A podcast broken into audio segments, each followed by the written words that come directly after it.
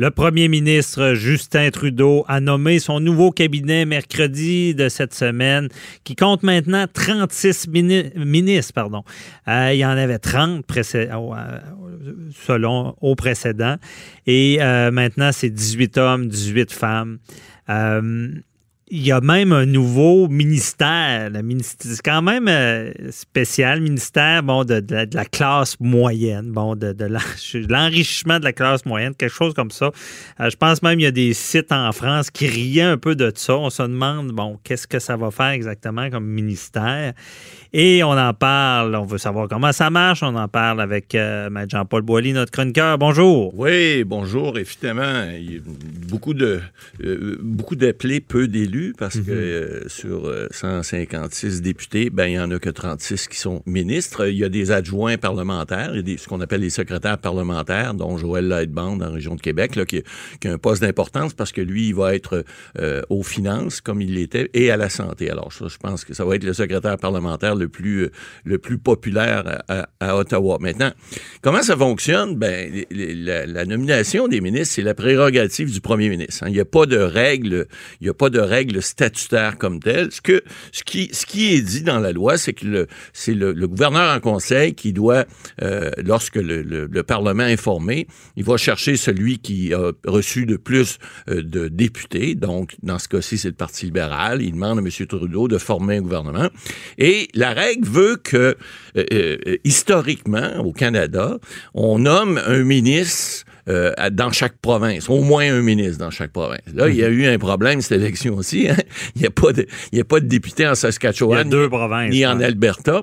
Alors là, il a fallu qu'il joue un petit peu plus de, de, de, de finesse. Et, et, comment ça fonctionne? Ben, en fait, c'est comme on dit que c'est la prérogative du premier ministre, mais il, y a des conseillers. Hein. Ça marche pas. Euh, ils tirent pas ça dans, dans, un chapeau. Non, c'est pas au hasard. Non, non, c'est pas au hasard. Et c'est et c'est bien calculé d'habitude.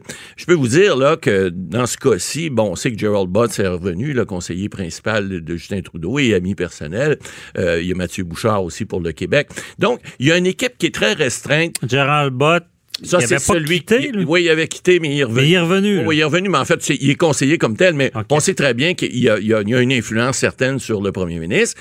Mais ces gens-là, et, et, tout l'entourage, en fait, du bunker, qu'on appelle ceux qui sont vraiment près du premier ministre, euh, eux, ils vont faire toutes sortes de stratégies, parce que là, c'est un gouvernement qui est minoritaire.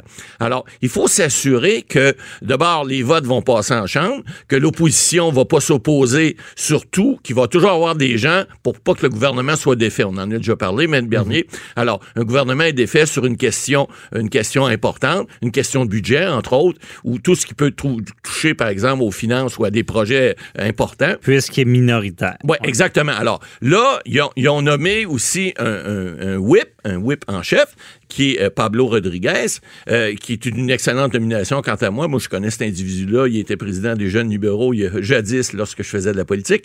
Et puis, euh, il, il, est leader parlementaire. Donc, il va, il va, c'est lui qui va jouer euh, avec les partis adverses qui vont Mais c'est quoi un whip En fait, ça nos auditeurs c'est, lui ce qu'il fait dans le, dans le fond c'est qu'il c'est lui qui discute avec les, les, autres partis sur tous les projets de loi euh, pour savoir si par exemple le NPD va être d'accord, le bloc québécois va être d'accord. Une sorte de euh, relationniste avec les, les, opposants. Exactement, puis c'est lui qui s'assure lorsque des votes que le vote va passer. Donc il faut qu'il s'assure, on voyait cette semaine, bon, ils ont nommé François Aux affaires euh, euh, aux affaires extérieures.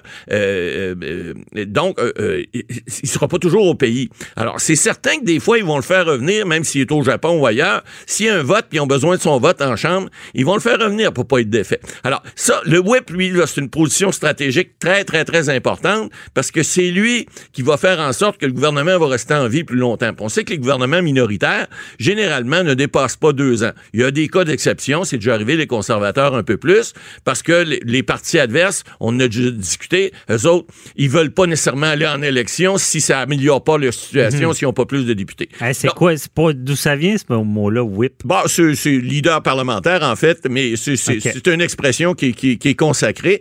Maintenant, là, on voit que dans les nominations, comme il n'y a pas de, de, directive claire, on sait que historiquement, bon, on essaie de nommer quelqu'un dans chaque province. C'est ce qu'on a fait dans toutes les provinces où on avait des députés. Là, on a pas, on a nommé M. Williamson, qui est le, le, celui qui va être en l'environnement. Ça, c'est un, ça aussi, c'est un, un, coup de dé parce qu'on tente d'apaiser un petit peu l'Ouest. C'est quelqu'un de l'Ouest. C'est quelqu'un qui a déjà des compétences environnementales aussi. Parce que là, avec le pipeline et tout ça, le Trans Mountain, ça devient délicat. On marche sur des œufs. Alors là, il y a tout un jeu politique qui va se faire. Et puis, il y a des nominations importantes. Vous avez Jean-Yves Duclos, qui est ministre du comté, euh, qui est député du comté de Québec, qui est rendu, imaginez-vous, lui, il est président du Conseil du Trésor.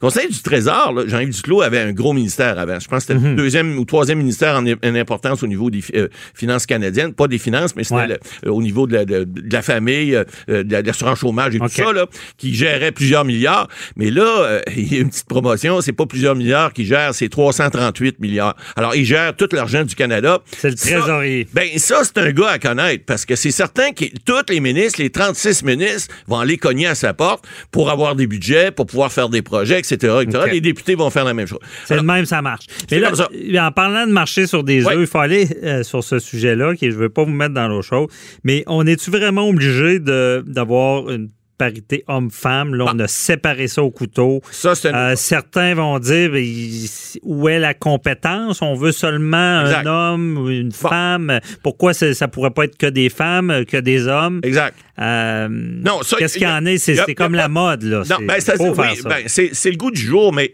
euh, c'est vrai que les femmes étaient sous-représentées au Conseil des ministres. Ce n'est que depuis 2015 qu'il y a une parité. Et puis là, il ben, ne faut pas oublier que la parité est plus vraie.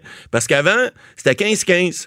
Et là, c'est, c'est plus ça parce que le premier ministre, là, il est, un, homme. Alors, ils sont, en fait, sont 18, 19 avec Justin Trudeau, mais 18 femmes. Mais il reste qu'il y a quand même une parité au niveau des ministres. Bon, il y a toute la question de savoir, à compétence égale, est-ce qu'on nomme une femme, on nomme un homme, ou s'il il est juste une question de compétence. C'est pas vrai que c'est juste une question de compétence. Soyons, on va se parler clairement, là. C'est clair qu'il y a des ministères, mais faut pas oublier que les ministères économiques, là, il y a Christian Freeland, qui est vice-première ministre, que, que elle monte en grade, ça, faut, faut le dire aussi. Il y en a plusieurs aussi. Mélanie Joly, c'est la même chose.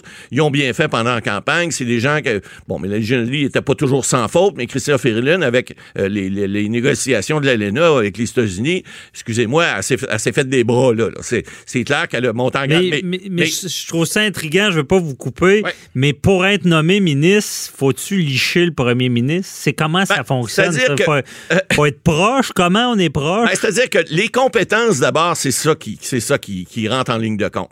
Mais c'est certain que euh, vous avez des gens, des fois, dans des, qui sont nommés, euh, si vous êtes des amis propres. Dominique Leblanc, par exemple. Dominique Leblanc, c'est un fin politicien, ça fait longtemps qu'il est là. Son père était gouverneur général, ministre, Roméo Leblanc à l'époque. Euh, c'est certain que c'est quelqu'un qui est compétent. Maintenant, Dominique, c'est un ami d'enfance. Il jouait avec Justin dans la maison au 24 Sussex. Là. Il devait jouer au, ballon dans, le sous-sol. Alors, ils, ils, se connaissent depuis longtemps, longtemps. Et puis, évidemment, Dominique a des compétences. En plus, il vient du nouveau brunswick Donc, euh, mais, vous savez, il était gravement malade. On l'a vu à la sermentation. Il est méconnaissable. C'est un gars qui avait des cheveux noirs. il n'y a plus un poil sur le caillou. Je veux dire, il a, a eu le cancer. Puis c'est, bon, là, il l'a nommé quand même un poste intéressant, mais c'est pas, c'est sûr que l'amitié peut rentrer en ligne de compte, mais la c'est la même chose. Je suis quand même surpris à notre époque, à notre ère, de, il faut plus de copinage, puis, mais en politique, ah, c'est encore toléré. Ben, un chum, ça reste un chum en politique. Un chum, puis surtout en politique, pourquoi tu veux pas travailler avec tes ennemis? C'est bien clair. Ah si quelqu'un t'a envoyé pour amener, demandez à Judy euh, Wilson-Raybould, qui est indépendante, si euh, Justin Trudeau va la nommer. Ben non, c'est plus, plus libéral de toute façon, mais il reste que c'est une députée. Il aurait pu, il peut donner des fonctions.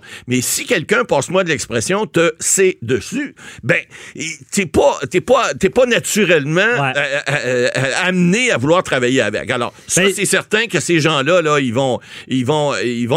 Quand c'est des amis, c'est plus facile. mais les compétences sont là. Hein. Ah oh, ouais, un moment donné, d'après moi, la hache ben, va arriver là-dedans. Il va ben, falloir qu'ils C'est clair que des fois, ils, font des remaniements, c'est sûr. Oui, mais OK, intéressant. Mais là, il nous reste euh, trois minutes. Il faut savoir. Là, Justin Trudeau a créé un nouveau ministère, le ministère de la richesse de la classe moyenne. on peut faire ça? Ben oui, ben, il, peut, il peut changer. Les ministères changent régulièrement de nom et de fonction. Vous savez que chaque ministre, lorsqu'il est, nommé, il y a une lettre qui lui est remise par le, euh, premier ministre, euh, c'est comme sa lettre de créance. Alors, c'est la lettre qui lui dit quelles vont être ses fonctions. Et ça, évidemment, ça, ça donne une, des directives au ministre pour dire voici, euh, voici ce que vous allez faire dans votre ministère. Vous pouvez créer les ministères que vous voulez. Et ça, c'est ben, ce nouveau ministère-là, évidemment, peut paraître un peu drôle. Je comprends que les Français en ont ri, mais je pense que les Français, on peut rire. Ben, on en rit, puis on va se dire les vraies choses. C'est un ministère, je prépare mon élection parce que je suis minoritaire, parce que je veux ben, toucher toute la classe moyenne. je ben, sais pas, là. C'est bien évident. Qu'est-ce que ça va faire, ce ministre-là, dans la vie? Ben, probablement qu'il va faire quelque chose qui va plaire à la population, parce que sinon, on l'aurait pas Donc, on pourrait appeler ce ministère-là... Ministère du bonbon. Euh, du bonbon, de la préparation à l'élection euh, à deux ans, parce que je suis minoritaire. Ben, écoutez, il y en a, y a des, experts, des analystes qui peuvent dire ça. Moi, je suis pas d'accord, parce que certes, tous les ministres, d'abord, ils travaillent, les députés non, non, Doute Et puis, c'est un ministère qui va certainement aider la classe moyenne. Mais je serais curieux, c'est quoi ses fonctions ben, quotidiennes? il va voir dans sa lettre de créance quelles, quelles, vont être ses vraies fonctions. Et puis là, à ce moment-là, on pourra analyser. Mais c'est certain qu'on ne crée pas un ministère... Est-ce que le ministre des Finances, c'est son intérêt aussi de faire que la classe moyenne... Euh, ben, c'est l'intérêt de tout le monde, c'est clair. Mais là, on crée un ministère, comme on crée un ministère des fois spécifique, par exemple, pour l'environnement, qui n'y en avait pas avant. Hein. On a créé un ministère, un moment donné, on a créé un ministère pour s'occuper strictement, par exemple, de la jeunesse, euh, des sports, etc. Alors, ça, ça évolue avec le temps. C'est surprenant d'entendre qu'il n'y avait pas de ministère de l'environnement. Il y a, il y a, 30 ans, il n'y en avait pas, effectivement. Alors, euh, il faut, il faut s'adapter au goût du jour. Puis surtout quand on est minoritaire, des fois, on a des intérêts. Puis euh, je pense qu'il faut s'ajuster pour être sûr qu'on va être capable de durer un peu plus longtemps. Ouais, OK. Bon, bonne stratégie. on verra ce que ça donne, ce ministère-là. On va suivre ça. Merci beaucoup, Matt Boily. On se retrouve demain. Bye bye.